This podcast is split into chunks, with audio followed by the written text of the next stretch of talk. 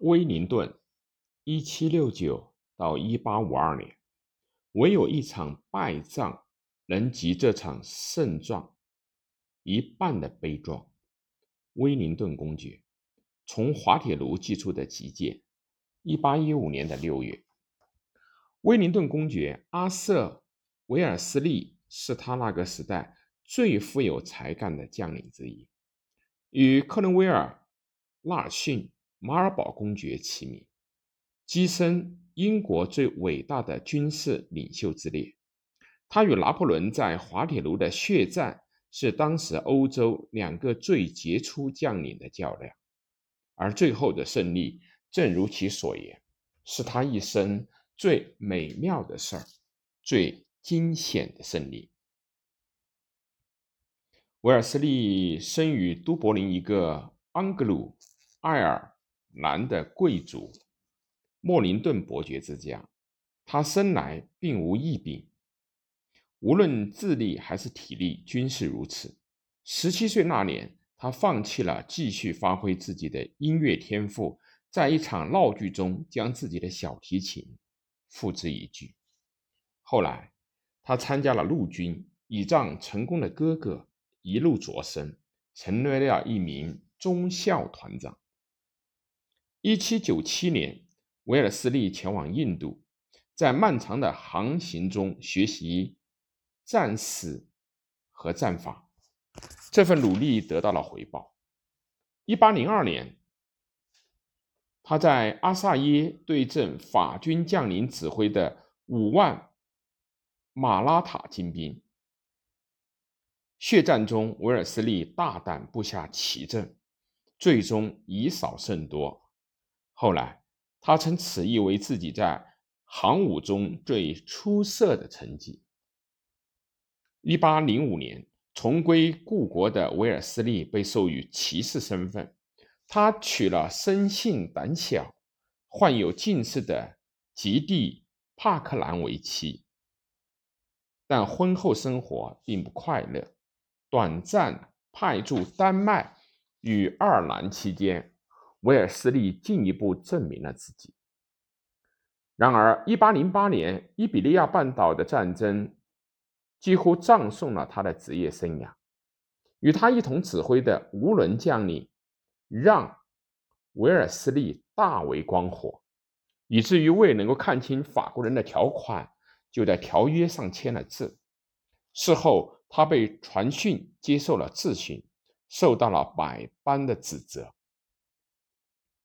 时任战争大臣卡斯尔雷子爵为他求情，卡斯尔雷称其他能够以最小的代价。打有效的战争，使他得到了赦免。事后，卡斯尔雷授予其一职，正是在此职位上，威尔斯利开始走向伟大。在威尔斯利派驻之地，英军的数量足够组织防守，也能够包围大城镇与要塞，却没有足够的力量使这这支军队胜利为己所用。威尔斯利在。塔拉韦拉击败了法军，因此受封为威灵顿子爵，并依靠秘密修筑的防御工事网络守住了里斯本。然而，尽管英军连战连胜，在维美卢、布萨科、阿尔梅达及其他的各地，威灵顿希望从葡萄牙挺进西班牙的计划均受挫。局势在1812年出现了转机，威灵顿攻占了马德里，并说服了西班牙政府册封其为西军统帅。到1814年，法军已逼退至法国边境。随后，威灵顿进入了拿破仑的法兰西。威灵顿使军使英军比法军组织的更有效，补给更充足。他以严格纪律约束了英军。并汲取在印度的教训，最大限度地尊重和保护西班牙人民的宗教信仰与财产。他称自己的士兵为地球上的渣子。就这样，他将也许是法国最优秀的将领马塞纳元帅变成了自己的手下败将。至此，他从未与拿破仑正面交锋，也希望永远不必要这么做。威灵顿已是英格兰土地上最响亮的名字，他晋封为公爵，出使法国，代表英国出席维也纳会议，是欧洲诸国给予荣殊荣的对象。一八一五年，威灵顿终于迎来了最终的考验。此前一年，拿破仑退位，被流放于厄尔巴岛。如今他成功出逃，正招兵买马。欧洲诸国一致认为啊，能够指挥反法联军挫败拿破仑进攻荷兰的计划的，非威灵顿而莫属。然而，面对将要指挥的部队，威灵顿却不以为然。称其声名狼藉、弱不禁风、装备不良。同时，他也对拿破仑的作战计划知之甚少。一八一五年的六月十五日，拿破仑大军开拔，毫不知情的威灵顿大吃一惊，惊呼：“天，拿破仑欺我也！”但当两军于三日之后对垒之时，威灵顿已命令全军组建成防御阵型。随后的故事中，法军连番冲击，依然不能够攻破联军的铁阵，战事漫长且艰难。布鲁切元帅领导的普鲁士援军姗姗来迟，威灵顿手下的参谋伤亡殆尽，但他始终沉着冷静。后来他写道：“我从未在战斗中经历过如此多的磨难，也未曾离失败如此接近。”但威灵顿的这一最后一战，最终取得了这场胜利，与他的名号一同响彻了欧洲大陆。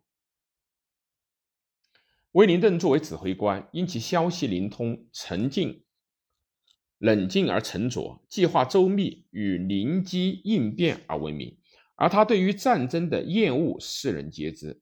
威灵顿善于交际，女性朋友众多，外遇。也不在少数，从贵妇到妓女均有，当中还有一名家喻户晓、兼为拿破仑情妇的法国女艺人。当此人威胁威灵顿要公开他们间的丑闻的时候，公爵本人不笑地回答：“去吧，那又何妨？”滑铁卢战役之后，威灵顿凭借其威望，已能够左右政府。十九世纪的二十年代，政坛已经成为这个保守的托利党人改革反对者的新的战场。他在一八二八年到一八三零年间担任首相，这对他来说并非易事，但仍达成了天主教解放法令。这一法令代表了天主教徒的权利，对爱尔兰至关重要。然而，他反对议会改革。以致后来不得不因此而辞职。一八三四年，他又短暂的重返过首相之位，同时兼任几乎各部部长。一八四二年，他重任陆军总司令，并留在此位直到去世。一八五二年，当威灵顿的灵柩被运往圣保罗大教堂的时候，前来吊唁的民众达到了一百五十万之多。桂冠诗人阿尔弗雷德·丁尼森写道：“英格兰的最后一个伟人去了。”